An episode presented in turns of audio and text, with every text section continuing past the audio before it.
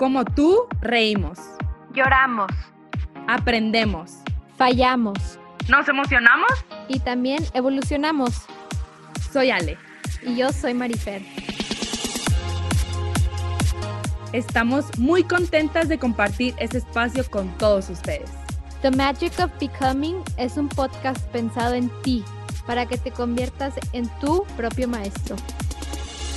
Creemos firmemente que convertirte en una mejor persona es un trabajo de todos los días y que en ese día a día siempre habrá magia. Muchas gracias por estar aquí. Esto es para ti. Yo siempre digo que mi compromiso no es con la tradición, sino 100% con la evolución. Bienvenidos un miércoles más de podcast. Estamos súper felices de, compartirles a nuestro gran invitado del día de hoy, que él pues es un gran ejemplo en, México. La verdad es que pues todo lo, todos lo conocemos este, por programas, por cursos, este, por mucho contenido que ha ido creando a lo largo de, de los años. La verdad es que es un, gran, gran ejemplo, es un orgullo mexicano, diría yo. a mí me encanta en lo personal cómo transmite su vibra y tiene un corazón hermoso que la verdad es un honor para nosotras recibirlo el día de hoy y poder aprender de, de todo lo que él ha compartido, todo lo que él sabe y, y de poder transmitírselos a ustedes para que de verdad sepan lo bonito que es estar aquí platicando con él. Y pues muchas gracias por estar aquí y bienvenido. Es un honor de verdad para nosotras tenerte aquí. Gracias Ale. Hola, Marifer. Hola a todos los escuchas de este podcast de Magic of Becoming. Me da un gran gusto estar con ustedes. Gracias, Marco. Gracias de verdad. La verdad es que creo que nada es coincidencia en esta vida. Desde que yo, la verdad, pues como dice Ale, te hemos visto en la tele desde que estamos chiquitas pero nunca sabía que estabas metido en, este, en esta onda de podcasting, la verdad no, no tenía idea. Y cuando me llegó tu podcast, pasó algo me voló la cabeza, la verdad, tu manera de, hablar, pero de otra manera, porque no es la misma manera en la que te veíamos en la tele, es una manera del corazón, es una manera con tan, o sea, se nota esas ganas de ayudar a la gente, esa nobleza, ese amor que tienes por esto que haces, que de verdad dije, no puedo no escribirle. Y es que te escribí, este, la verdad, ni, me acordaba, o sea, porque me contestaste mucho tiempo después, yo ni me acordaba ya que te había escrito y cuando vi tu mensaje, dije, qué padre, qué padre que, que tengas este tacto con la gente. Yo creo que esto diferente, diferencia de muchísima gente más que está en este mismo rollo, como tener siempre los pies en la tierra y, y acordarnos de dónde venimos y, y, conectar con esa gente que está contigo. Eh, te lo aplaudo, te lo felicito y te agradezco que estés aquí con nosotras. Gracias, María, qué linda. Fue un, gusto. Eh, llegan cientos y cientos de mensajes ahí privados de Instagram, entonces así aleatoriamente de repente me meto y contesto algunos porque es imposible, tú sabes, es imposible contestarlos todos, pero me tocó el tuyo y me da mucho gusto conocerlos y estar aquí. El poder de la meditación, el poder, de la mente. sí, no, agradezco mucho tus palabras y, y, es un gusto. Sí, claro, es diferente el, el, el podcast o los cursos en línea a quienes me conocieron haciendo programas de concursos en la tele, que todavía los hago, todavía están al aire, algunos de ellos que grabamos recientemente, pero es distinto porque un concurso es como una fiesta. Entonces se cuenta que, que en un concurso me estás viendo en una fiesta donde el objetivo es reírnos, divertirnos, el doble sentido, la broma, este, estoy en una, en una, en una fiesta. Entonces, en los cursos en línea y en el podcast, pues es otra cosa, es algo íntimo, donde yo expreso lo que quiero expresar con el objetivo de aprender y crecer juntos. Claro, claro, claro, totalmente, porque me imagino que pues obviamente es un, pues no, deja de ser un trabajo la tele y, y, tú tienes que acoplarte a las reglas y esto es algo tuyo, que es lo padre de, tener este tipo de, de, medios y de tecnología hoy en día que pues, la verdad podemos expresarnos libremente y qué bendición, la verdad. Marco, por ahí iba más o menos mi, la primera pregunta que te quería hacer. Eh, todos te conocemos como 100 mexicanos dijeron, a ti no el precio, ¿qué te llevó a cambiar ahora estar este, llevando conciencia a tanta gente y ayudando a tanta gente con tus cursos en línea y todo? Pues mira, eh, eh, Marifer, no fue que cambiara, yo crecí, mi mamá era, era entrenadora de ventas, mi mamá era conferencista, entonces yo crecí con una mujer divorciada, éramos eh, tres, tres hijos, tres hombres, yo era el más chico, Entonces, ella, yo crecí viendo conferencias, viéndola hablar en público, viendo motivar a la gente, viendo eh, cómo las transformaba, eh, tomaba literalmente a señoras que estaban vendiendo cosas en la calle y las transformaba y las enseñaba a vender productos de belleza y luego las señoras andaban ahí ganándose ya convenciones y viajando en avión y en hoteles de lujo. Y yo las veía de cómo habían empezado en la calle sin nada y, con su esfuerzo, obvio, con el entrenamiento de mi mamá, pero con el esfuerzo de ellas que estaban dispuestas a, cambiar, a aprender algo nuevo, cambiaban sus vidas por completo. Entonces, crecí rodeado de ese ambiente de mujeres de éxito, de transformaciones, conocí a muchos expositores que la compañía para la que trabajaba mi mamá contrataba, entonces no solo veía sus conferencias desde chiquito, sino que además eh, comíamos con ellos, íbamos al aeropuerto por ellos, convivía. Yo era como el, el, mi mamá decía que era como su esposo, su esposito. Entonces, porque me, traía yo, me, llevaba a los lugares con adultos, a las cenas, a las comidas, a las entregas de premio de su trabajo, donde normalmente va el marido, me explico. Entonces, yo nací, crecí en ese mundo. Entonces, desde muy chico mi mamá me, me, inculcó el hábito de la lectura y me gustó aprender y crecer. Y simplemente lo que pasó es que después de haber hecho mi sueño realidad, que era pues hacerla en la tele y sacar adelante a mi mamá, sacarla de trabajar, que era el sueño que yo tenía desde niño, que lo logré y todo, simplemente como que poco a poco volvía a caer en el mundo de donde salí, que, que fue el del desarrollo personal, porque empecé a, a, a leer, seguí leyendo, seguí yendo a cursos y de repente cada vez que tomaba un curso decía yo, ay, es que esto lo tengo que compartir. Cuando traes el rollo de la educación, de ser, de, ser expositor, maestro, coach, como le quieras decir, aprendes algo, no sé si les pasa a ustedes, pero aprenden algo y te dan ganas de compartirlo. Entonces me pasaba así y empezaba, me invitaban a, dar conferencias a las universidades, o sea, siempre estuve dándolas. Lo que pasa es que llegó un, un momento hace 20 años ya, tengo 35 de carrera, ustedes también habían nacido, pero hace 15 años en, eh, ya muy metido en mi carrera, empecé ya a dar formalmente cursos en la Ciudad de México. Empezamos ahí en, los hoteles, en los salones, eh, nos, me empezaron a contratar para empresas, este, empezamos con el tema de la libertad financiera, luego de la salud emocional, el tema de hablar en público, eh, y ahí se fue dando en forma orgánica hasta que de repente se, se convirtió no en algo que hacía de vez en cuando, o como, como se convirtió en lo principal que hago, ¿no? Y ahora con la pandemia, pues me faltaba el último empujón y, ya me fueron, llevo, llevo, año y medio donde ya estoy dedicado esto al 100%, porque ya son los cursos ahora en línea y todo, que lo veníamos preparando desde antes de la pandemia. Entonces tuvimos la fortuna de que nosotros lanzamos nuestro primer curso en línea el 10 de marzo. Y esa fue la semana donde empezó la pandemia, donde cerraron semáforo rojo y todo esto. Entonces la bendición fue maravillosa porque arrancamos en la semana que estaban cerrando eh, todo y nosotros estuvimos listos para arrancar y ya, entonces fue una, yo, aunque la gente de fuera puede ver como que cómo se metió a esto del desarrollo personal, yo simplemente regresé a mis, a mis raíces y a, y a mi origen. Claro. Qué padre, qué padre, Marco. Me encanta esta parte que dices, la parte de, compartir. Se me hace algo padrísimo porque yo creo que el, el, aprendizaje se hace muchísimo más grande cuando lo compartes, ¿no? O sea, y llevas como a otro nivel y qué padre, pues no lo dejas para ti mismo. O sea, es algo pues súper, súper valioso el compartirlo con alguien más, de no dejar tus conocimientos en ti, de nomás tú crecer y tú nomás este, estar súper elevado y vibrar súper alto. Pues no, lo, lo compartes con los demás, lo, lo transmites, o sea nosotras que te seguimos y, ¿verdad? Este, tus cursos, tus podcasts, eh, todo, todo lo que compartes, de verdad, se nota, se nota, pues, ese carisma que tienes y, pues, se me hace padrísimo, la verdad, esta parte de, pues, darle esa importancia, ¿no? La parte de, compartir y como tú decías, ¿no? Desde un principio, pues, tú lo vivías, no era algo que habías cambiado, ya lo traías de, de nacimiento, simplemente volviste a eso y qué padrísimo que ahora lo explotes con todo, ¿no? Yo creo que lo estás aprovechando al máximo y es padrísimo disfrutar de, tu contenido, la verdad. Este, Gracias. Marco, ¿qué, es lo que más te ha hecho crecer al día de hoy? Pues muchas cosas. Eh, una es esa que estás diciendo. Eh, la forma en que más aprendes no es escuchando a alguien, sino es practicando lo que aprendiste. Y la otra es compartiéndolo con alguien más. Yo recuerdo la, el primer taller de un día que dimos en, Ciudad de México. Digo, dimos, yo era el único en el escenario, pero éramos todo un equipo que estábamos organizando un taller por primera vez. Me acuerdo que no dormí, me quedé despierto toda la noche. Me acuerdo de una, una novia muy linda que tenía, se llama, se llama, no se ha muerto, se, está viva, se llama Laura, aunque ya no somos novios, ella está casada, pero ella era, era muy solidaria y me acuerdo que se quedó despierta toda la noche conmigo estudiando, porque yo estaba estudiando y poniendo en orden mis notas y súper inseguro y nervioso de lo que iba a presentar, porque era mi primer taller de un día completo. Íbamos a empezar a las 8 de la mañana y terminar a las 11 de la noche. Entonces era el primer, había dado muchas conferencias, pero era el primer taller maratónico que llevábamos ya con ejercicios y música y toda una infraestructura.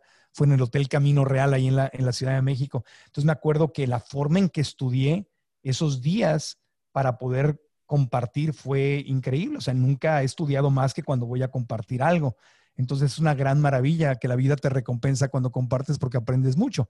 Y la otra, la otra es el, digo, yo sé que no es agradable y mucha gente va a decir, ay, Dios mío, pero el sufrimiento, o sea, la, el dolor es un gran maestro. El dolor es un gran maestro porque te lleva a la orilla de, de, tu incomodidad y justo cuando piensas que ya no puedes más, que estás deprimido, que ya no te sientes que eres tú, que estás fuera de tu centro, a veces piensas, mejor me voy de este mundo y cuando estás así contra la pared y en el momento más angustioso, es cuando más viene el crecimiento si no tiras la toalla, ¿verdad? Si hay, hay gente que decide irse y obviamente eso es, eso es algo muy peligroso y es de ir a, ir a terapia con un, con un psicoterapeuta. Yo siempre les digo, si se sienten así, tomen ayuda profesional. Pero si no tiras la toalla y te dejas guiar y te dejas ayudar, ese es el momento en donde viene el mayor crecimiento, en donde sientes que estás más desesperado, que lo perdiste todo, que la vida está oscura, que, es, esa desesperación y esa tristeza te ayuda a transformarte. No se la deseo a nadie. No le estoy diciendo a nadie que se ponga en esa situación. Obvio, hay formas más suavecitas de aprender. Entonces, lo que siempre les digo es, no esperen a que la vida los orille a una situación así. Mejor tú voluntariamente, que es lo que yo hago ahora, me transformo constantemente para no necesitar una lección de ese tamaño, porque la vida te la manda, la vida te manda la lección que necesitas. Sea suavecita si vas cooperando, pero si no la entiendes, viene una más dura, y si no entiendes, viene una más dura, y si no entiendes, te sigue hasta que sientes que pasa un camión arriba de ti porque no has aprendido tu lección. Entonces, la, forma de evitar eso o de minimizar esas experiencias tan extremas es estar siempre en constante aprendizaje. Pero si te toca sufrir, cuando el sufrimiento se presenta, pues hay que abrazarlo porque puede ser un gran maestro. Pues creo que tocaste uno de los puntos más importantes de, de lo que queríamos hablar el aprendizaje y lo que es la resiliencia. Yo creo que el estar constantemente aprendiendo te abre las puertas a muchísimas cosas, te abre las puertas a conocer gente nueva, a conocerte más a ti. Yo creo que esto de, de, de encontrar un propósito de vida, de encontrar un sueño, algo que te apasione, viene precisamente de conocerte a ti. Si tú no te conoces, ¿cómo vas a saber qué te apasiona? ¿Cómo? cómo? O sea, no hay, no hay manera. Entonces, yo creo que precisamente el educarte, de diferentes temas, de lo que sea. Y yo, yo siempre, por lo menos, trato de aprender, no sé, cómo usar una cosa nueva, o sea, o una canción nueva, lo que sea, algo nuevo al día. Y eso te va a ir abriendo el panorama muchísimo y te va a ayudar a conocerte, qué te gusta, qué no te gusta, qué te apasiona y qué no te apasiona. Y otro punto que tocaste, la resiliencia, es un punto muy importante. Yo creo que es súper importante, sobre todo hoy en día, tener conciencia de que los fracasos son algo que nos van a hacer fuertes, son algo que nos vienen a enseñar. Es nuestro más grande maestro. Si no existiera, si todo fuera color de rosa, ¿cómo veríamos lo bonito? ¿Cómo aprenderíamos? ¿Cómo saldríamos adelante? Marco, ¿tú cómo has, qué has hecho en tu vida? ¿Qué hábitos has llevado para justamente ser una persona resiliente para que no te gane? Pues mira, una de las cosas que más aconsejo, y fue algo que aprendí estudiando psicología espiritual, es a tener mucho cuidado con las palabras que usamos cuando, cuando hablamos. Entonces, por ejemplo, eh, comúnmente, si las cosas no salen como nosotros queremos, le llamamos fracaso, lo acabas de, lo acabas de decir. Y yo, por ejemplo, he borrado de mi vocabulario esa palabra, ¿verdad? Yo, no la uso a nivel personal porque fracaso es un juicio. ¿Me explico? O sea, si algo no salió como yo quería, es eso. No salió lo que yo quería, o no he logrado mi sueño, o no conseguí el trabajo que quería, o la persona que me gusta, pues no me hace caso, o, me corrieron del trabajo, o no conseguí el trabajo que quería, o, me fui a la bancarrota con la empresa, lo que sea. ¿Te fijas? Eso, es lo, eso que estoy diciendo son cosas reales que suceden. Pero cuando yo digo es un fracaso, eso ya es un juicio.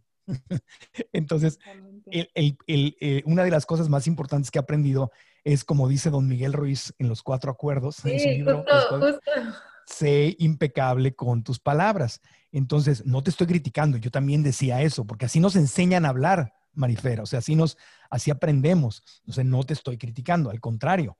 Entonces, además, yo diría, no diga, quitamos, en vez de decir fracaso, ¿por qué no decimos lo que fue? Fíjate que me, me pegué en el dedo chiquito del pie junto a la orilla de la cama. Ok, eso fue lo que pasó. Ay, qué maldición, soy un tonto, soy un estúpido, fracasé en mi intento de subirme a la cama. Esa ya es la historia que te estás contando. Esa, esa ya es la historia mental. Esa, esos son los juicios. Eso no fue lo que pasó. Lo que pasó es que me pegué con el dedo chiquito, me fue muy desagradable, se me puso morado, se me puso la uña negra, este, me dolió mucho, me encantaría que no me volviera a pasar. Eso es lo que sucedió. Soy un tonto, siempre me pasa, porque Dios me castiga, esa cama la trae contra mí, alguien la puso ahí, alguien, el mendigo carpintero que hizo esa orillita tan filosa, ¿por qué hacen? E-? Eh, wow, wow, alto, o sea, respira, ven al presente, la cama, ¿me explico? Entonces, esa es una de las habilidades más importantes que, que la gente que es exitosa, y con éxito me refiero no solo al dinero, ni a lo material, sino que logra su paz interior y logra irse al siguiente nivel. La gente que avanza y es más feliz aprende a manejar el diálogo que ocurre entre su oreja izquierda y su oreja derecha, que nosotros en los cursos y en las clases le decimos que es la vocecita, que es la vocecita que siempre te está hablando. Entonces, cuando tu vocecita te dice, es que esto fue un fracaso, no, no fue un fracaso las cosas fueron, fíjate qué diferente, las cosas fueron distintas a como yo esperaba. Y como fueron distintas a lo que yo esperaba y con lo que yo me había ilusionado, me duele, porque me había ilusionado. Pero no fue un fracaso, fue una lección, como también lo acabas de decir. Entonces la pregunta es, ¿qué aprendí de esto? ¿Cómo me duele? ¿Cómo me hubiera gustado alcanzarlo? Claro que sí, no se dio. Esto es una lección. ¿Qué puedo aprender de, qué puedo aprender de ella? Entonces ir borrando ciertas, ciertos términos este, que, son, que, son, que son juicios, ¿no? Entonces yo, por ejemplo... Limitantes. Sí, son pensamientos limitantes. Yo escuchaba mucho a mi mamá, fíjate, mi mamá era conferencista y leía y era campeona nacional de ventas, pero es una mujer que fue educada en 1930, en el 40, ¿no? O sea, ella nació en el 32, imagínate. Entonces la educación que ella traía, pues era de los, literalmente de los tiempos de la Segunda Guerra Mundial, no, no es un decir, era de la Segunda Guerra Mundial. Entonces traían una, educación con muchos pensamientos limitantes. Entonces cuando algo a veces no le salía, decía, mi hijito, es que Dios no quiere que yo sea feliz. ¿Cómo? ¿Cómo crees que no va a querer que seas feliz? O sea, y si tú te crees eso, pues en tu mente va a ser una realidad. Y si tú te crees, crees de verdad la mentira, la, la, la, la imprecisión de que Dios es como el guarura de un antro y que dice, tú sí eres feliz, yo, tú no eres feliz, tú, sí, tú no, tú sí. Es como una persona que tiene favoritos y que unos le caen mejor que los otros, y a unos les diga la felicidad y otros se las da. Si ese es tu concepto de Dios, entonces tu concepto es el que te está castigando. Dios no te está castigando. El concepto que tú tienes de eso que le llamas Dios es que te está castigando y saboteando. Entonces ahí es donde vale la pena ir hacia adentro y empezar a replantear, si es que te atreves, si es que quieres, empezar a replantear eh, temas como Dios es amor. Dios ni quiere ni no quiere, Dios es amor. Y lo que está pasando son simplemente lecciones. Algunas las provoco yo, otras me tocan un poco por las circunstancias que están a mi alrededor. Dios me ama y, y todo lo que se me presenta es una oportunidad. Entonces em, empezamos a hablar diferente ya. Ya es como limpiar el piso de la cocina, está lleno de melcoche y está todo pegajoso. Y bueno, pues empiezas a limpiar la, cabezota, la mente, la empiezas a trapear con mucho amor. En vez de pinol, en vez de este cloro, le pones, que en vez de clorox exactamente le pones, le pones amor y le pegas una buena trapeada a la mente para, y la llenas de amor y le dices, no, chiquita hermosa, esto que estás diciendo no es preciso. Vamos a ver las cosas de otra manera. Y ahí es donde la gente que es feliz no es la que tiene más dinero, no es la que mejor le va en el matrimonio, no es la que tiene más hijos o la casa más grande, o ni siquiera es necesariamente la que obtiene el trabajo de sus sueños. Todo eso es mentira. La, la gente más feliz es la gente que sabe ganar el diálogo de su propia mente. Y es más probable que si estás ganando el diálogo, entonces eso que quieres manifestar se manifieste, porque tu mente está más limpia, está más tranquila, está conectada con su creatividad, con las posibilidades, en vez de estar conectada con los juicios, con los pensamientos limitantes que te van a obstruir tu camino. Entonces, eso es algún, una de las cosas más importantes que he aprendido en mi carrera y en mi vida.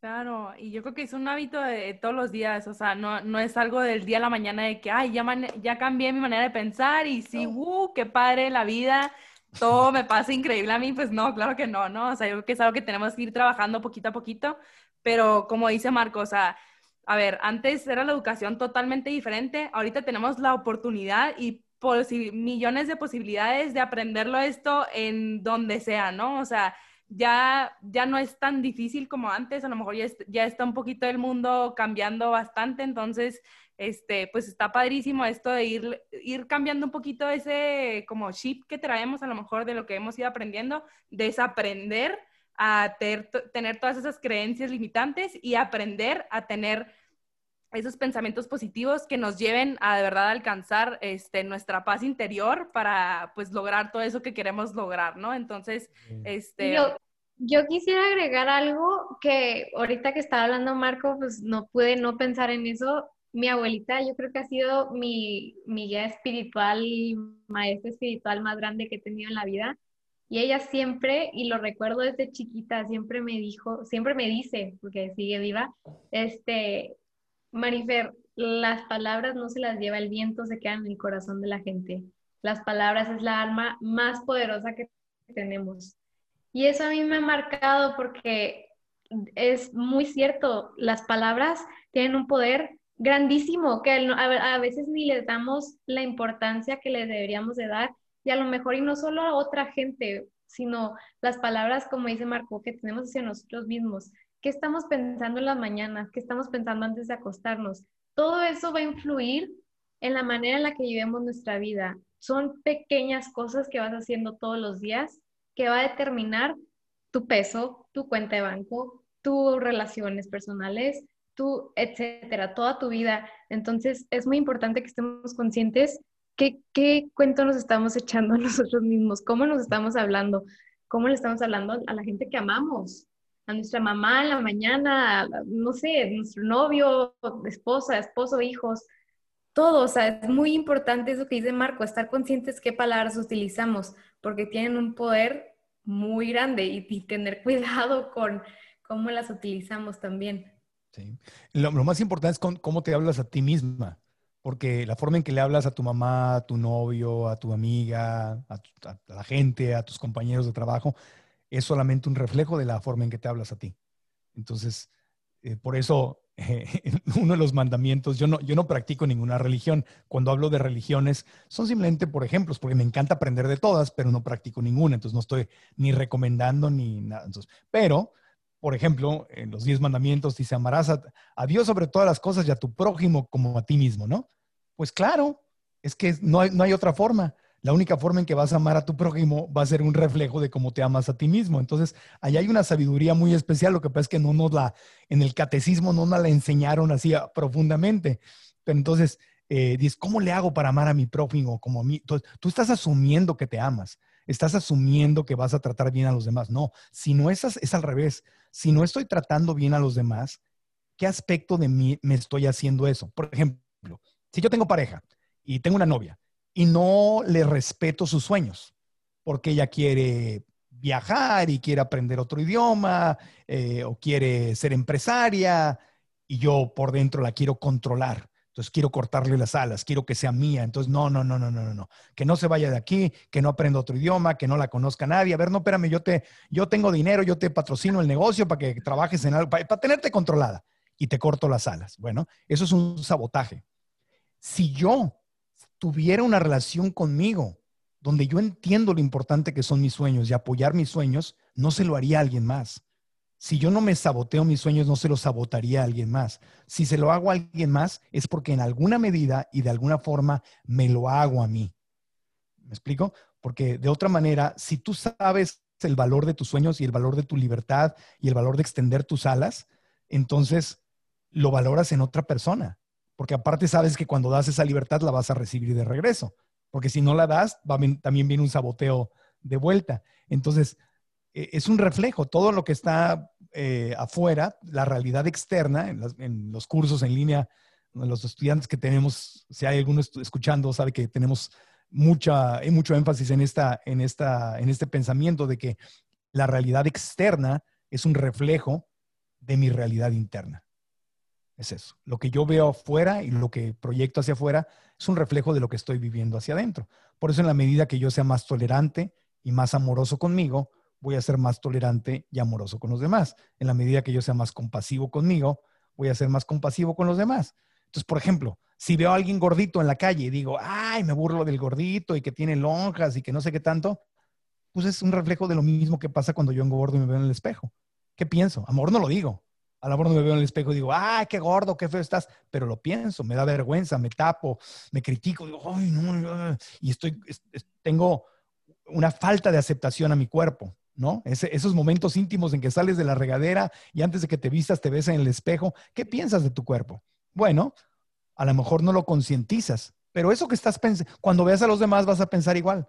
Cambio, en el momento que aprendes a amar tu cuerpo tal y como está, tal y como está, vas a aprender a amar y respetar el cuerpo de los demás tal y como son. Y no vas a pensar que alguien vale menos porque tiene lonjita o porque tiene menos pompita o porque tiene menos pecho o menos músculo o porque tiene o no tiene pelo o porque la nariz o los dientes. Eh, ¿no? te puede gustar más una cosa que otra, eso no tiene nada que ver, pero que de ahí a que pienses que algo vale menos o vale más por características físicas, ahí es, ahí es la parte a la que me refiero. Y eso pasa en todo. Te juzgas porque no tienes dinero, vas a juzgar a los que no tienen dinero. Y en fin, es un espejito, nada más. Es un vil reflejo y proyección. Sí. Y un ciclo, ¿no? También. O sea, una cosa te lleva a la otra, etcétera. Y atraes gente así. Atraes gente así. Si, si tú no te quieres, si tú te sientes que vales menos, vas a traer gente que te refleje eso, que te recuerde lo que tú te estás dando. Entonces, si tú te sientes que vales menos y que te equivocaste y mereces mereces poco y mereces que te castiguen para pagar alguna culpa, pues haz de cuenta que pusiste un anuncio en, este, en tu Insta Story, dijiste, alguien, ¿quién quiero, merezco que abusen de mí? ¿Quién quiere abusar de mí? Y alguien le da like, alguien le da swipe up y dice, ahí me meto, ah, yo, yo estoy, yo perfecto, yo soy un abusador y me encontré una, una, una víctima que quiere que abusen de ella, ¿no? Y pues ahí vas. Entonces te dan lo que, lo que quieres. Entonces, y esos son los niveles más bajos de conciencia, tanto la víctima como el victimario tanto el que permite ponerse como tapete y que abusen de, ella o de él, y el que ejerce ese daño. Entonces, están iguales, o son los dos están en, la, en los niveles más bajos de conciencia, en la zona más roja que puede existir, donde no hay avance y no hay crecimiento, en la víctima y el victimario, o sea, el que, el que, el que golpea y el golpeado. Los dos están en la, en la, en la, en la dinámica, ¿no? Y, tienes que salirte de ahí. O sea, digo, si quieres ser feliz, te conviene salirte de ahí. Sí, sí no, no conozco ninguna persona quejumbrosa o víctima que sea feliz, la verdad. No, ni, ni, los, ni, los, que, ni los victimarios, ni los que abusan. Porque imagínate el dolor tan grande que tienen por dentro, las cosas no resueltas que tienen por dentro para tener que torturar, martirizar, robar, eh, abusar, de otra persona. Y, piensan que está bien, porque cuando lo, lo hacen, no dicen, esto está mal. No, no, ellos tienen una justificación por dentro. Todos cuando hacemos un daño, en nuestra mente estamos justificándolo y decimos, esto está bien. Entonces, ahí está, y ahí viene, y esa es parte del sufrimiento. Nada más que ya nos estamos metiendo bien profundo a la psicología aquí. Sí. Marco, sí, me, encanta todo lo que estás platicando, me encanta que, que, que, seas tan profundo en todo lo que, lo que explicas. La verdad es que sí está, está cañón esos, papeles de víctima o, el, que victimiza a la otra gente. Sí. Pero bueno, cambiando un poquito al, tema de, de, esto de los buenos hábitos. Marco, ¿tú, ¿tú qué hábitos tienes diariamente, por ejemplo, para justamente no caer en, en bajos niveles de energía, en subir tu energía, en estar vibrando en alta frecuencia? bueno, pues para empezar, el primer hábito que practico es no esperar que siempre esté en alta energía y en alta frecuencia, porque esa sería una expectativa completamente falsa, sería imposible. Tengo mis momentos de ego, tengo mis momentos bajos, tengo mis momentos de víctima, tengo mis tentaciones de autodestrucción, tengo, tengo todas las emociones que tiene toda la gente, mis momentos de tristeza y de soledad y todo. Lo que pasa es que ah, sé manejarlas. No, no me, la emoción no me revuelca. Entonces, cuando llega la emoción, el hábito es entender, número uno es permitirle a la emoción que se presente. ¿Estás triste? Permítele a la tristeza que se presente. No es, no debo estar triste, no debo estar, tengo que estar bien. No, no, no. Estoy triste, estoy triste. Bienvenida tristeza. Venga, hay que llorar, lloramos. Entonces, no resistirte. Lo que resistes, persiste. Lo que resistes se hace más grande. Es como estar en una alberca y tienes una pelota y quieres meter la pelota al fondo de la alberca y la pelota va a salir. Entonces, en vez de estarte peleando con la pelota, pues mejor deja que salga.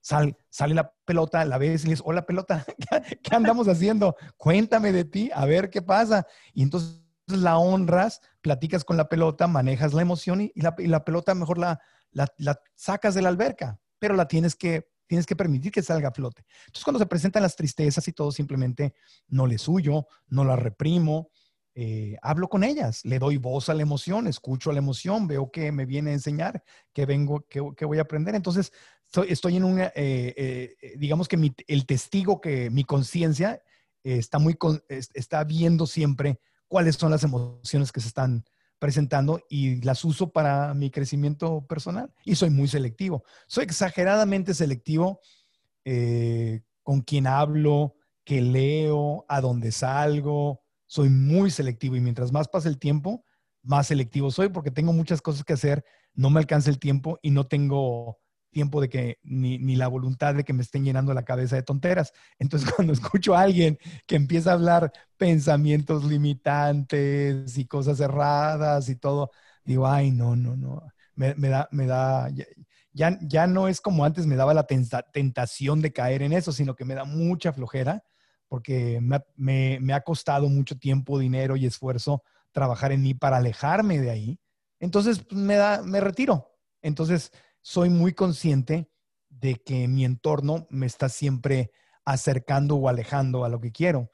Entonces soy exageradamente selectivo y eso es algo que yo sé que, que, es muy incómodo para los que no saben ser así, pero es algo que recomiendo. No tienes que hacerlo de la noche a la mañana, pero, pero pasito a paso. O sea, si te llevas, tú quieres ser honesto y te llevas con puros corruptos que tienen pláticas corruptas y chistes corruptos, donde están normalizando la corrupción y los actos de corrupción de cualquier tipo, pues vas a pensar que es normal. Y ya de ahí a que lo hagas, pues el paso es muy chiquito.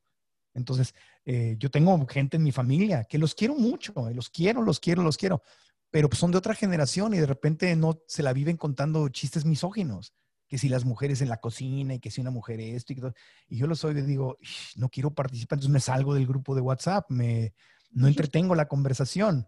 O les digo, si de plano me, me ese chiste es, le digo, o sea, lo digo igual con una sonrisa y le digo, oye, primo o tío o lo que sea. Digo, oye, eso es un chiste súper misógino. Eso es, eso, así con una sonrisa, le digo, esa es la cosa más retrógrada y más machista que he escuchado en mi vida. Esos son los chistecitos que nos tienen en el hoyo. Así, así se los digo en buena onda porque he aprendido a, expresarme con más tacto, pero sí se los digo, o mejor me retiro, ¿no? Porque ¿para qué me voy a estar ahí peleando o influenciando o siendo parte de, o siendo parte de la dinámica? No participo en esas dinámicas, no participo en lo que, en lo que no es congruente conmigo. Y eso me, me fortalece mucho por dentro.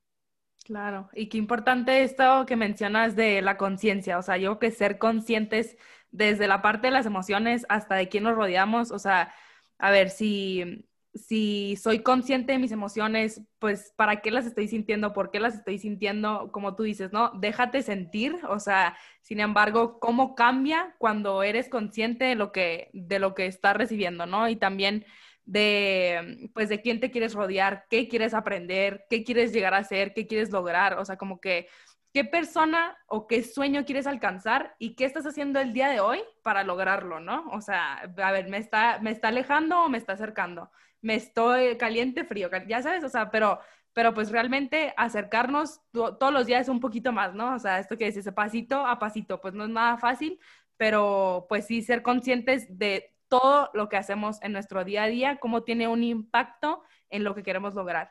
Y ahí va mi siguiente pregunta, Marco. me, me, encanta algo que mencionabas en uno de tus podcasts de, de cómo alcanzar tus sueños, o sea, de que, que, que algo súper importante, me acuerdo que mencionabas que, mm, bueno, lo más bonito de alcanzar tus sueños era como el proceso, ¿no? Y a mí me encanta esa parte, o sea, yo creo que es, es lo que más disfrutas, es lo que más este, pues sí, es lo que más disfrutas, ¿no? Principalmente. Entonces, ¿tú qué nos recomendarías de, este proceso, alcanzar nuestros sueños para, para no desertar, para disfrutarlos, para valorarlos y para realmente sí, sí ir por el camino para cumplirlos, ¿no?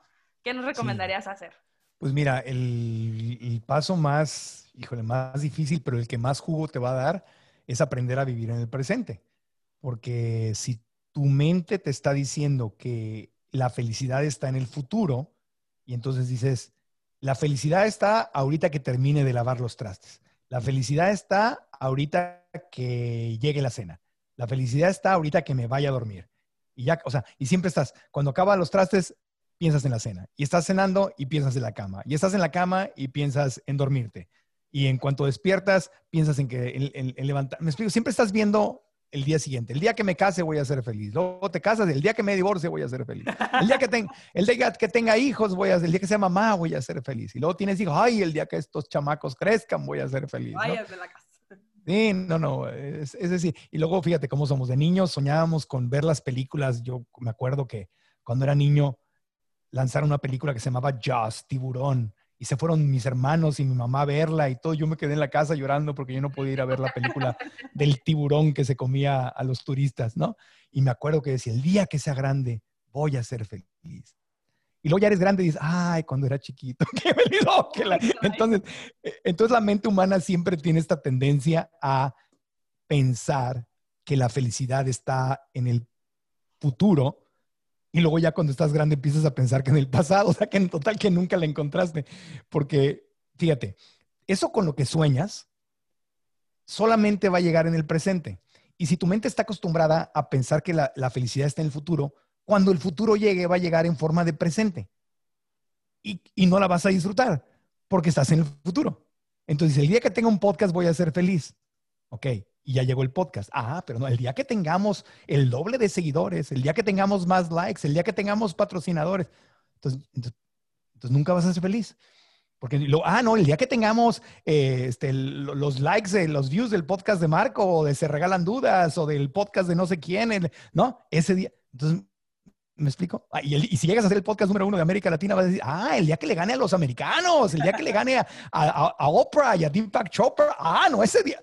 Nunca llegas, nunca llegas, ¿no?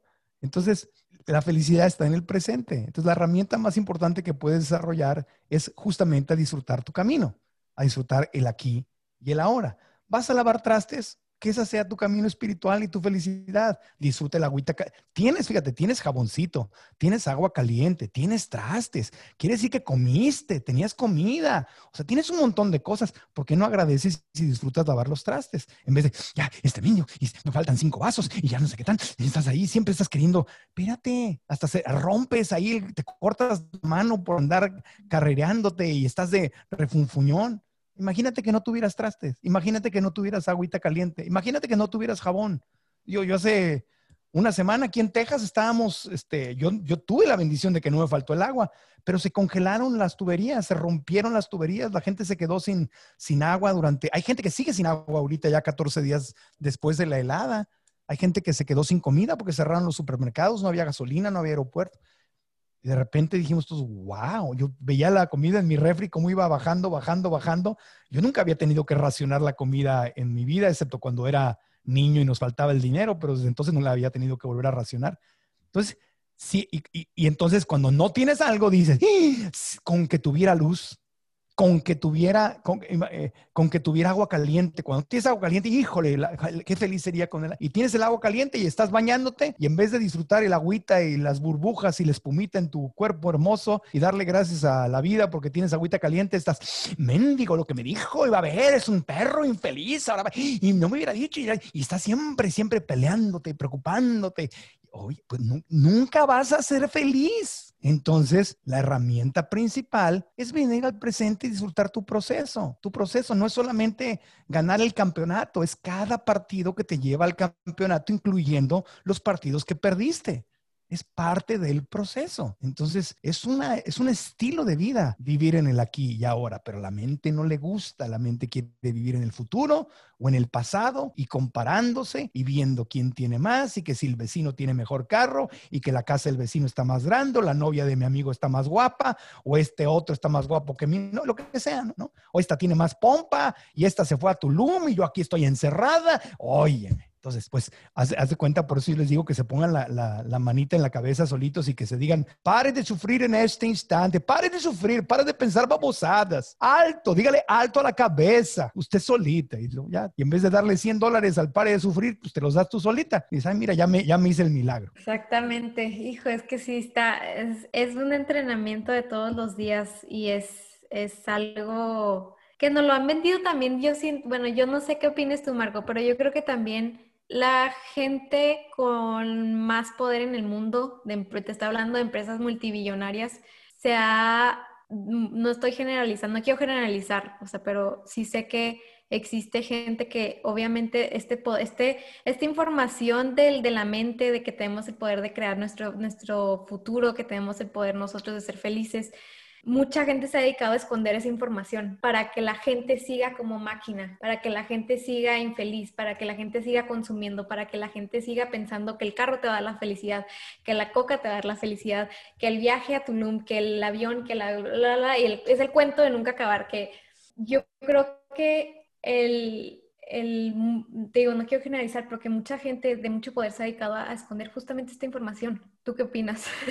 Sí, yo, mira, hay a veces no es que lo hagan a propósito, ¿verdad? Hay, hay quien lo hace a propósito, obvio, ¿verdad? Hay, hay, uno que otro diablo por ahí que dice, vamos a manipular a la gente, vamos pero la gran mayoría no es que lo haga a propósito, sino simplemente están en esta inercia porque hay una, hay una enfermedad mental que solamente se va a ir el día que aprendamos desde dentro este tema de ser suficientes. Uno de los grandes miedos del ser humano es a no ser suficiente. No soy suficiente no valgo suficiente, no merezco amor, eh, tengo que hacer tal cosa para merecer amor o para que me acepten, me tengo que vestir de tal manera, mi cuerpo se tiene que ver de tal manera, tengo que tener tal trabajo, tal pareja o tal reconocimiento. ¿Me explico?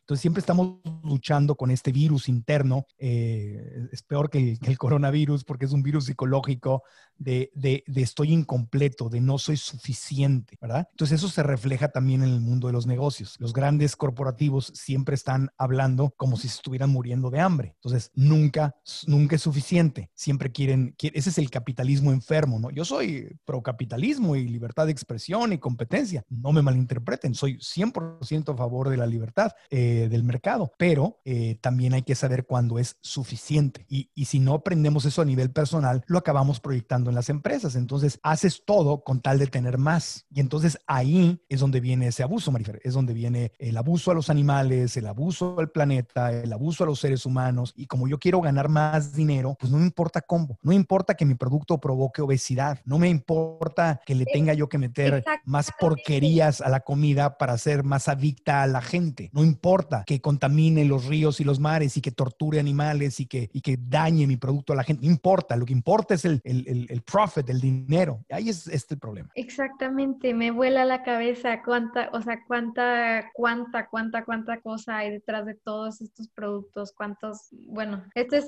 ese es otro tema, pero... Pero, no se dan cuenta, la gente, la gente que está en esos corporativos, yo los he conocido, no son gente mala, yo no he conocido a nadie perverso ahí adentro, todavía no, no digo que no los haya, pero yo no los he conocido, yo he conocido a ejecutivos, yo tengo una, un, alguien que está casado, no voy a decir quién es, pero está casado con una persona de mi familia a quien yo quiero mucho y no, no es, es mi primo político, pero me dice, me dice, primo, dice, yo soy, es que yo soy el diablo, le digo, ¿cómo eres el diablo. Dice, sí, pues yo trabajo, trabajo para uno de los más grandes corporativos del mundo de comida. así de las primeras marcas que te vienen a la mente, una de esas. Y me dice, es que yo soy el diablo, yo soy justamente contra lo que tú luchas. Le digo, ¿por qué? ¿A qué te refieres? Dice, a mí me pagan para ir por toda América Latina en los centros de producción y ver de qué manera puedo literalmente abaratar la producción del producto metiéndole más químicos y cochineros baratos para que la gente se haga más adicta a, mí, a los productos que vendemos. Eso, eso es para eso me pagan, primo. Y eso es lo que hago. Eso es lo que hago. Me dijo, yo soy el diablo.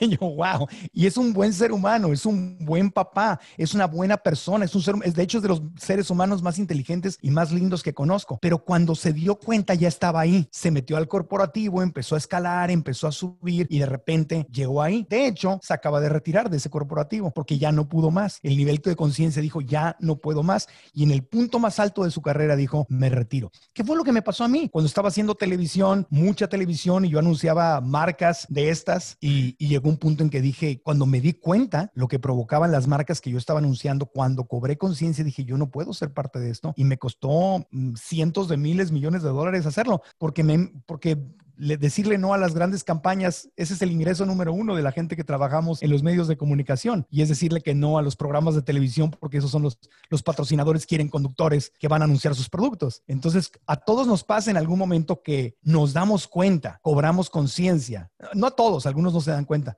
Y luego estamos los que decidimos serle leal a algo que no es el dinero sino a lo que está dentro de nosotros. Y hay quien no, hay quien dice, pues está horrible, pero de algo tengo que vivir. Y cada quien, y ahí, y ahí vas, ahí está la diferencia. Ahí, y no, cada quien tiene su proceso, pero yo no, yo no, te digo, yo de verdad, yo no he conocido a gente maldita adentro de estos corporativos. No, pues obviamente es gente súper inteligente. Imagínate si han creado este tipo de, de empresas gigantescas, multibillonarias, pues obviamente no es una persona mensa. ¿Estás de acuerdo? No, son graduados de Harvard y de los Ivy League Schools de Estados Unidos y, este, y son em, empresarios de tercera generación y pues es de cuenta que el abuelo hacía dulces, ¿no? Y el papá heredó la compañía de dulces y tú eres la, la nieta y la familia está heredando la empresa de dulces y un día te das cuenta que tus ositos de goma tienen azúcar, gelatina, que son huesos de pollo y que le dan obesidad y diabetes a los niños y a los adultos y dices, madre mía, pero mi familia son los, pues estoy poniendo un ejemplo, ¿no?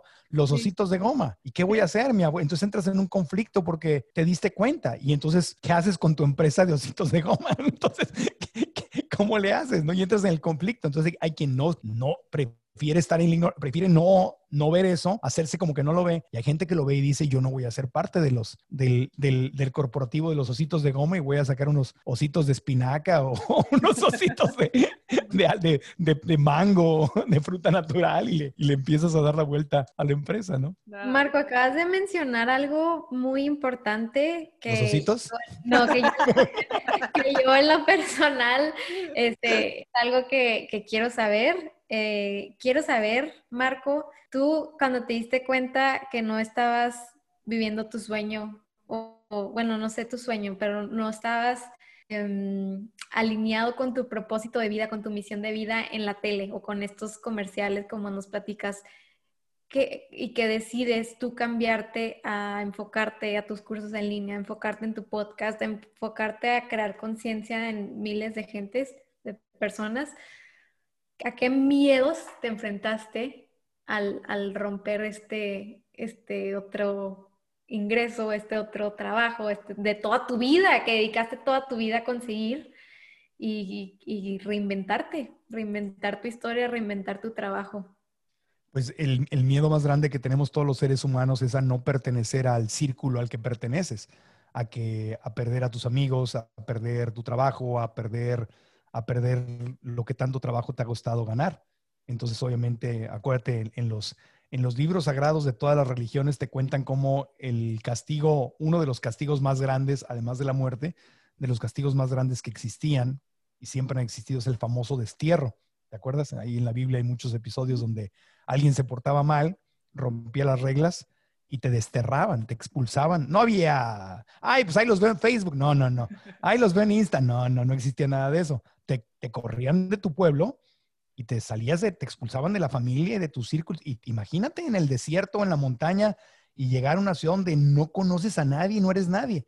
Ese era el miedo más grande, el miedo a perder tu círculo. el, el miedo a la humillación pública, ser el ser expulsado del círculo al que perteneces es uno de los miedos más grandes del ser humano, además del miedo a no tener dinero y el miedo a la muerte, pero el, ese. Entonces, cuando tú decides, por eso yo siempre les digo que el camino del crecimiento personal no es muy sexy y es un deporte de valientes, porque no es atractivo. Lo que cuando tú decides cambiar y vivir diferente y cobrar más conciencia, te estás autoexpulsando del círculo al que perteneces, a menos que tu, papá y tu mamá sean la Madre Teresa y el Dalai Lama, no sé, algo así, y estén este, o alguien creciste en una familia que está súper metida con esto, ese es otro tema, ¿verdad? Son poquitas las personas que tienen el privilegio de nacer en un, en un entorno muy consciente. Cada vez hay más, yo quiero pensar que en estas nuevas generaciones cada vez va a haber más papás y mamás conscientes, porque pues toda esta gente en algún momento van a tener hijos, yo no sé, pero otros van a tener sus hijos y, van a tener hijos más, ambientes más conscientes. Pero normalmente, si tú quieres comer mejor y comer más limpio, tus amigos te van a decir, ay, qué exagerada, no sé qué, y ya no vas a encajar con tus amigos. Quieres empezar a correr maratones, hacer fitness y todo, acostarte temprano, comer mejor, ya no vas a encajar. Te va, el camino, ¿verdad? ¿Quieres ser más espiritual? Eh, más compasivo, ya no quieres comer animales o dañar al planeta, uy, te vas a, te sales, te sales del círculo al que perteneces. Entonces, por eso, el camino del desarrollo personal es inicialmente, no para siempre, pero inicialmente un camino solo. Solo, porque te estás separando de la, de la borregada, te estás separando de la tribu. Primero quieres cambiar a la tribu, te das cuenta tú y quieres cambiar a la tribu y la, la, tribu te hace, sáquese de aquí, está loco, ya se fumó algo, ya le lavaron el coco y no te queda de otra más que o no cambiar y quedarte en la tribu o dejar a la tribu y te vas tú en tu caminito. La gran ventaja es que hoy en día nos conectamos a través de las redes sociales con otras personas de la tribu. por ejemplo, ustedes y yo, pues si no hubiera sido por Instagram, no nos conoceríamos. En otros tiempos, ustedes estarían solitas allá en Ciudad Juárez haciendo lo suyo y yo en Austin y nunca nos hubiéramos conocido. Y hubiéramos dicho, ¿cómo me gustaría conocer a alguien como que fuera como yo y que pensara, ah, bueno, hoy el camino ya no es tan solo porque las hashtag crecimiento personal, hashtag eh, salud mental, hashtag, y, hay club de veganos en, en, Dallas, veganos en Monterrey, este, no sé, espirituales, yogis en Tulum, o sea, y ya, y te salen anuncios, ¿no? Hasta, hasta estás en tu Instagram y te salen anuncios de lo mismo que te gusta. Entonces ya hoy es más fácil conectarte con una nueva tribu, pero de todas formas es muy difícil. Es muy difícil cuando a mí hay, hay, hay gente en mi familia, yo a todos en mi familia los adoro, pero hay, hay algunas personas en mi familia que cuando los veo digo, no tenemos nada que ver. es como que estoy a veces, no con toda la familia, hay gente en mi familia que estoy pero perfectamente compaginado, pero hay ciertos círculos, no digo nombres, donde de repente estoy en una reunión con ellos, con la gente que crecí, y los oigo hablar y digo, ¿qué hago aquí? Ya no, o sea, son mi sangre, pero traemos otra cosa en la cabeza. No me, esta plática no me llama la atención, no comparto casi nada de lo que están diciendo, es otra realidad. ¿Qué hago aquí? Pues nada más te ríes y bueno, ah, sí, claro, oh, sí, sí, bueno. Empiezas a bostezar y ya como que empieza la mente a irse a otra parte y ya quieres empezar a abrir tu teléfono para reconectarte con tu tribu. Entonces, e, ese proceso de salirte es lo que más miedo da y es obviamente en su momento lo que más miedo me dio, porque yo me salí de la tribu de la televisión. Me salí de la tribu de la televisión. Los conozco, sigo trabajando, todavía me llaman, pero este año dejé eh, pasar dos programas de televisión porque tenía que anunciar cosas que no iba yo a anunciar. Entonces ya me, da risa porque me llama mi agente y me dice, oye Marco, nada más te digo porque ya les dije que ibas a decir que no, pero es un programa que no sé qué tanto, pero tienes que anunciar lácteos y este, unos, unos panquecitos con azúcar y no sé qué tanto. Dije, no, ¿cómo crees que voy a anunciar? eso? pues ya sé, pero pues te tengo que decir, soy tu agente, ya les dije que no. Pues que les digo que no, no, pagan tanto. Y yo, mendigos, porque digas cuánto yo, no, no, no, gracias a Dios. Bueno, ya les voy a decir, ¿no? Y al rato, ¿qué pasa? Que te empiezan, ya ni te llaman, porque ya saben. Entonces, salirte de tu tribu, porque yo quiero la televisión y me encanta la televisión y crecí en la televisión y fue mi sueño hecho realidad. Y extraño hacer programas de televisión, extraño y me duele ver como un formato, por ejemplo, que yo quiero mucho, que yo hice, lo hago otra persona porque yo no quiero anunciar lo que ellos se anuncian. Entonces, es, es duro. O sea, el camino del desarrollo personal es un deporte de valientes, pero la vida te está probando y dice, a ver, de verdad, ¿de verdad estás comprometido? Ahí te va. A ver, niégate este chequecito. A ver, a ver si muy puro. A ver, a ver, venga, a ver, ahí está, ahí está, y te ponen la oferta en la mesa y tú, no, no, y, así pasa en todo, así pasa, es como cuando quieres comer más sano y te ponen una torta ahí enfrente de ti, toda cochina, llena de manteca, y ya sabes que vas a ver rico, pero sabes que te va a dar gastritis y te va a engordar y que no es buena para el planeta y los animales, ya sabes, pero te, la vida te la pone. Entonces, Así es esto, es, es por eso el crecimiento personal es un deporte de valientes, pero cuando tomas el deporte, cuando te fortaleces y logras dar esa transformación, la satisfacción interna es maravillosa, pero sí empiezas a vivir en un círculo donde no está la mayoría de la gente. Creo que volvemos a lo mismo también de, a ver, o sea, yo qué quiero lograr, yo qué quiero atraer, o sea, yo de quién me quiero rodear, yo qué quiero transmitir, o sea, y todo eso va de la mano de todo lo que nos acabas de platicar. O sea, eso ya no iba con lo que tú estabas buscando y pues tú te vas alejando. Y claro que es difícil, como decías, ¿no? O sea, alejarte de tu tribu, pero va a ser una tribu muchísimo más grande que te va a sumar más, que te va a llenar más, que vas a aprender más, o sea, que vas a lograr más, porque todo eso es lo que tú estás buscando, es lo que tú quieres lograr, o sea, y todo esto te va, te va llevando a más y más este, paz interior y más trabajo personal, más fortaleza, como tú lo decías, más fortaleza interior. Y sí, como dices, o sea, es un, es un trabajo de todos, todos los días, es algo que mencionamos mucho Marifer y yo, que no es algo fácil, es algo de todos los días, todos los días hay algo que aprender, todos los días hay algo de lo que ser conscientes de nosotros mismos, de qué queremos, de qué estamos haciendo, de qué queremos lograr y todo, es, todo este amor que hay en nuestro corazón que queremos llenar cada vez más con puras cosas positivas. Este, y pues totalmente, total, totalmente de acuerdo con todo lo que nos platicas, Marco.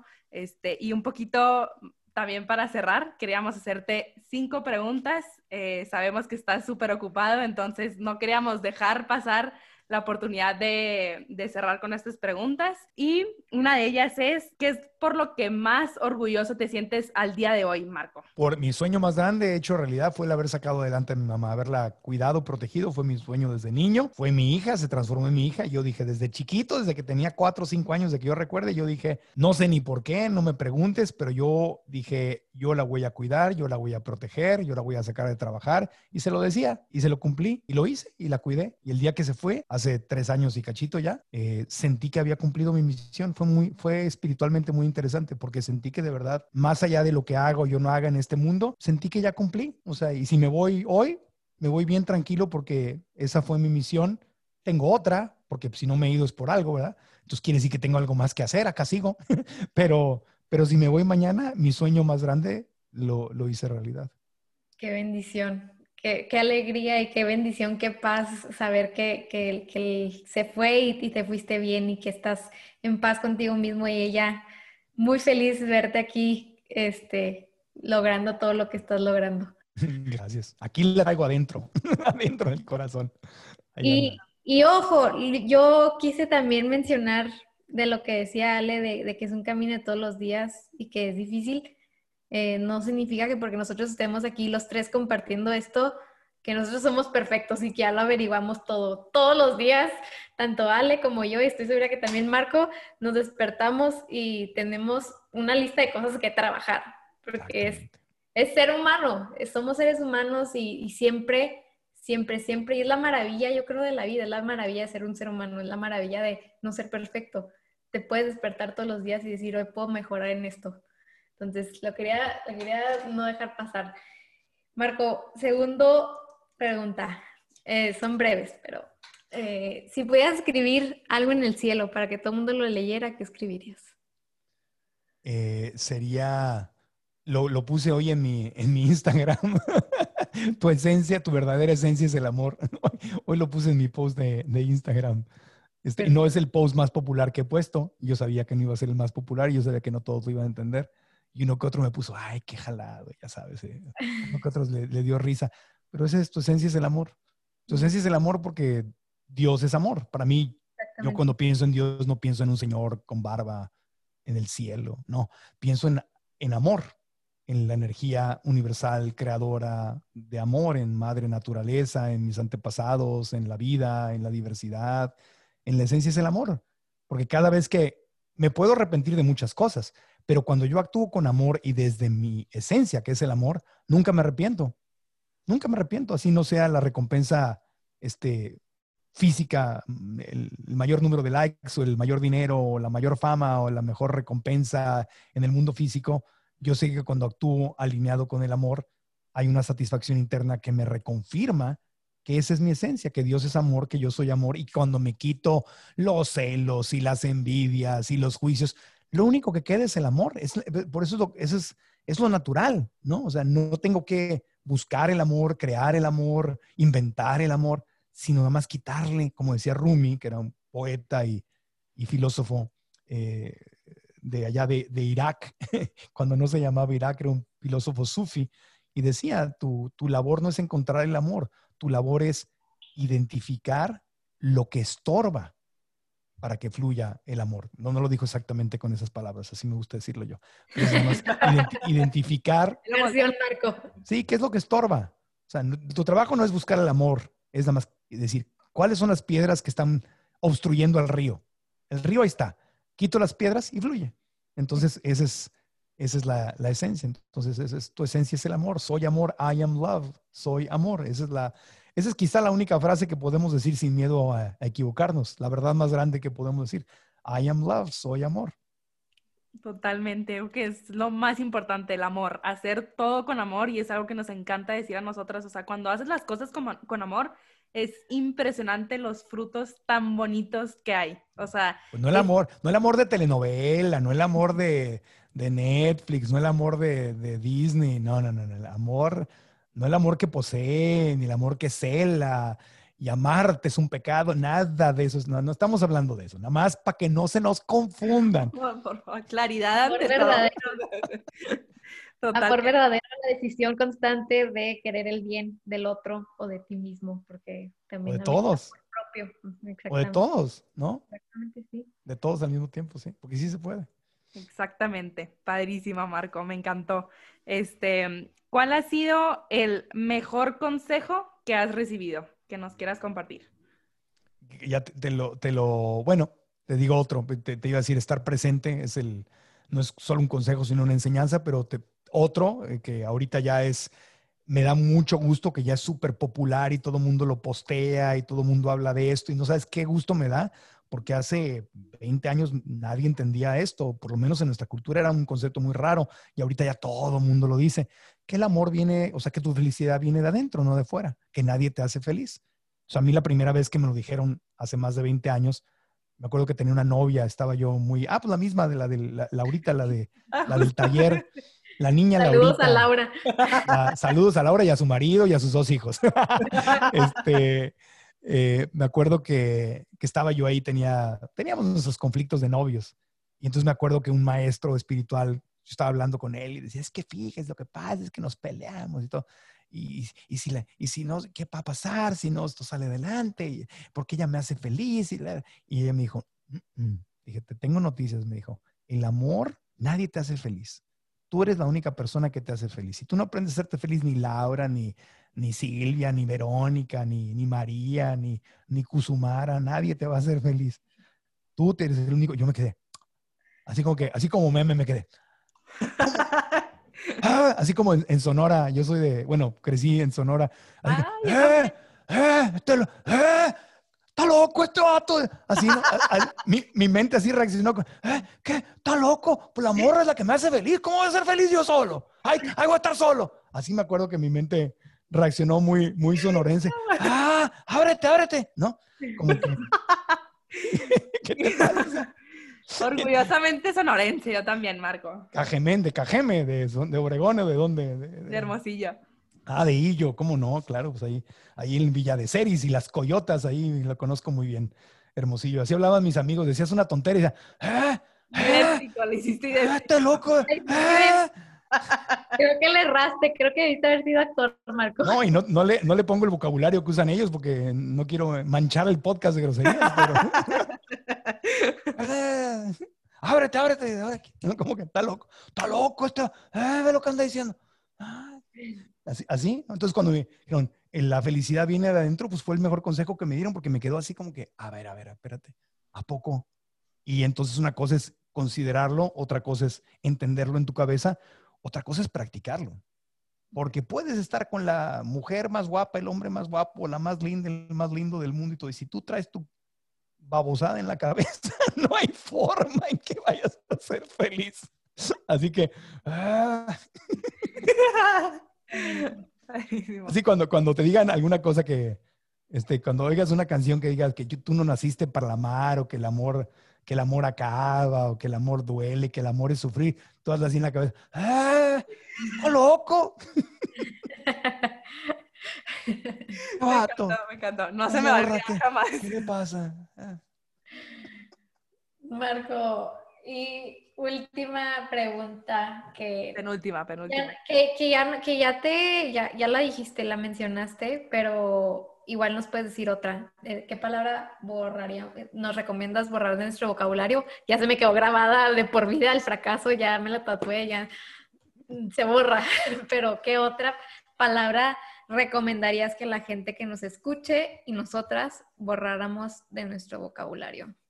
Pues una de las palabras, eh, a menos que estemos hablando de matemáticas, eh, pero justamente lo que decía uno, fracaso o error, error. Sí está bien, si dos más dos son cinco, es un error matemático, pero cometí un error al haber, bueno, no, no cometiste un error, estás te facilitaste una lección. Entonces, sí, fíjate, plática consciente, ¿no? Fíjense, Marifer y Ale, fíjense que me amorosamente me facilité una lección de salir con una mujer traicionera. ¡Ah!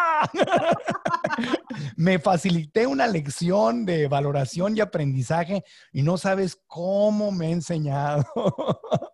Valoré tan, me dolió tanto que, hombre, ya aprendí a no, a fijarme más en dónde me meto. Entonces, en vez de, no, me cometí un error, soy un tonto. Es eso, o sea, todo lo que tenga que ver con, con juicios, no errores.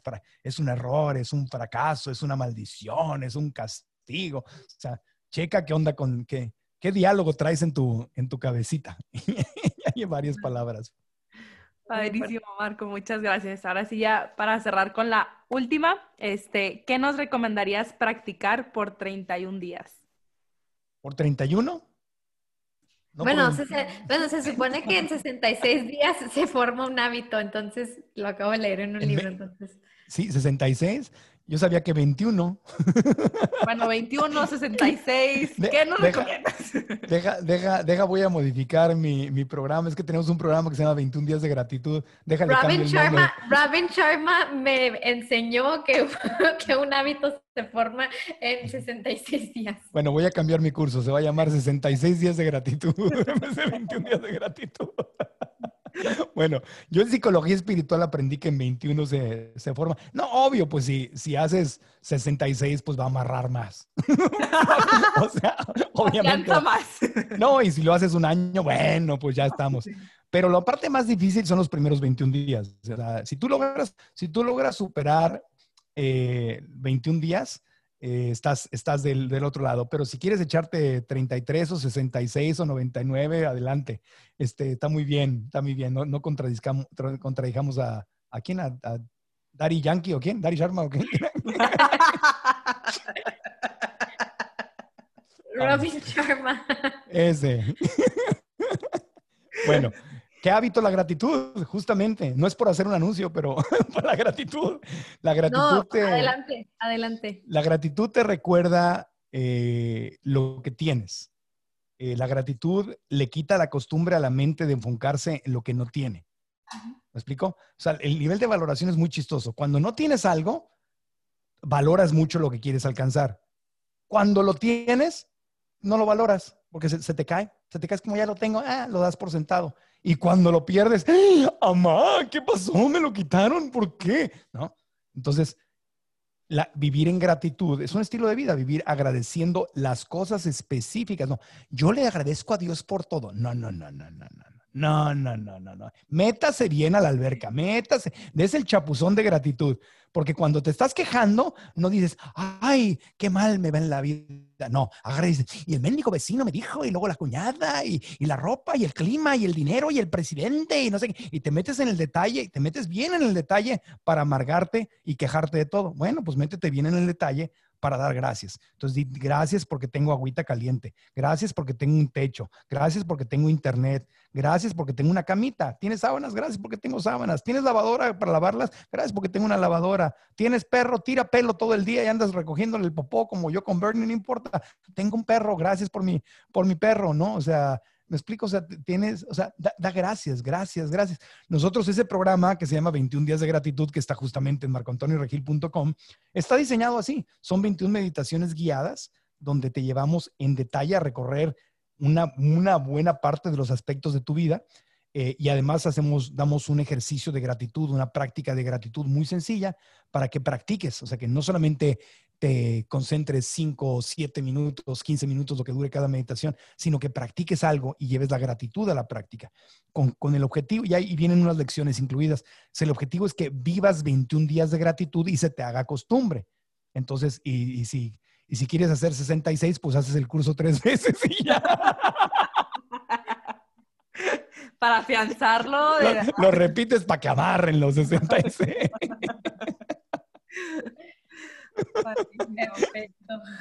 Ahí está. Eh, pues estoy totalmente de acuerdo contigo. Ah, yo desde el momento en que empecé a practicar el agradecimiento, la gratitud, eh, es increíble cómo empieza a cambiar tu vida, de verdad, es una magia. Yo concuerdo contigo, yo creo que yo también, si a mí alguien me preguntara, que no me preguntaran, pero si alguien me preguntara que... Yo te pregunto, yo te pregunto, cuéntanos. ¿Qué le recomendaría a la gente? La verdad es que la, la, gratitud, la gratitud es... Aparte, sobre todo, a, mí en lo personal me gusta mucho hacerlo con, con otra gente y ser muy específica. O sea, no sé, mi mamá, mandarle un mensaje no sé, en la semana, oye mamá, gracias porque me hiciste esto, esto y esto y quedó de tal manera que me ayudó a esto, esto y esto. Ese mensaje a mi mamá le cambia su día. Entonces le puedes cambiar el día a alguien mandándole un mensaje a detalle de que le agradeces. No es lo mismo decir, gracias por todo, me encantó hoy, como dice Marcos, o sea, échate bien, o sea, di los detalles y cambia completamente la Gracias por levantarte a las 6 de la mañana, hacerme chilaquiles durante todos los domingos de mi infancia, no sé, no, gracias, mi mamá me llevaba al Sanborns ahí en México a comer hotcakes, entonces yo decía, gracias mamita, porque por cada domingo que me llevaste, que me bañaste, que me peinaste, toda cansada de la semana y ahí te levantabas el domingo a llevarme al parque, a llevarme al Sambors, a, a comer mis hotcakes, a jugar conmigo. Gracias, pero es bonito. Pero sabes que, fíjate, le cambias el día a tu mamá, pero te lo cambias tú también, porque después de que lo dices, tú también cambias. Entonces, si no lo hacen por el bien de los demás, háganlo por egoístas, pero háganlo. Van a ver qué bonito se siente. Hagan tres veces 21 días de gratitud en o por todo un año, si lo quieren. Ahí lo tienen. Y lo dejamos también en los comentarios del, del episodio, lo ponemos en Instagram también para que... Y, y, también tiene un masterclass que yo lo tomé, padrísimo, lo recomiendo, cómo ganar el 2021. No sé si todavía lo tengas, pero... Sí, está por, por tiempo limitado porque vamos a, luego la vamos a cambiar por otra, pero se llama Cómo lograr lo que quieres en 2021. Es una masterclass gratuita que también está en Marco. Si van a Marco antonioregil.com, ahí van a encontrar varios productos. Van a encontrar 21 días de gratitud, van a encontrar la masterclass gratuita, cómo lograr lo que quieres en 2021. Y acabamos de lanzar una nueva aplicación que se llama 8020 Plants, que está dedicada para toda la gente que quiera aumentar su consumo de frutos y verduras, minimizar la cantidad de productos animales que consume para que puedan bajar de peso o subir de peso, eh, reforzar su sistema inmunológico, tener mejor salud. Y es una aplicación que te lleva de la manita poquito a poco y la acabamos de lanzar y también está ahí en, en marcoantonioregil.com. Tenemos un ebook gratis que puedes bajar con recetas. Ustedes vayan ahí al sitio y ahí diviértanse. Denle clic a todo. Dense un clavado, de verdad. Muchas gracias, Marco. Gracias por reír. Gracias por enseñarnos tanto. Gracias por transmitirnos todo eso que sabes.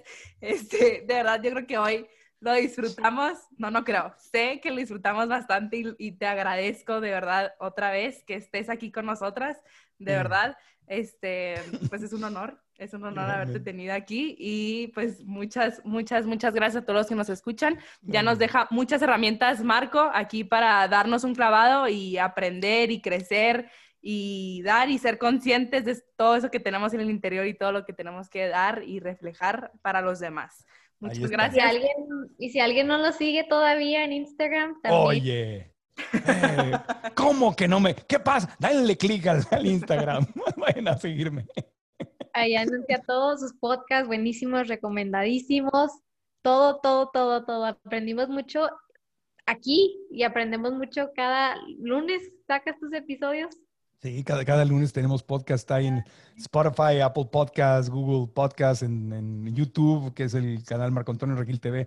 Ahí lo tenemos en todas. Por eso les digo, vayan a Marco Antonio Regil TV, eh, marcoantonioregil.com y le dan clic a todo, porque ahí hay un montón de cosas. Antes recomendábamos una cosa, pero ya, ya, ya tenemos tráfico, ya no sé ni qué recomendar ahí. Vayan y piquen todos los botones. Pues muchas felicidades, Marco, por eso. De verdad te lo admiramos, te lo reconocemos y disfrutamos mucho este tiempo contigo. Gracias, a los que nos estén escuchando.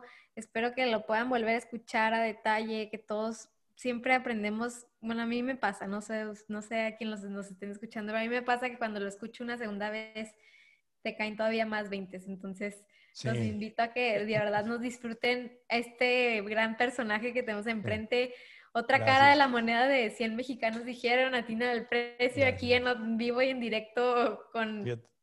Gracias. Esa- ahí ahí acabas de decir- dar una buena técnica para solucionar problemas de pareja. Cuando te digan algo, te reclamen algo, tú dile, a ver, a ver, a ver.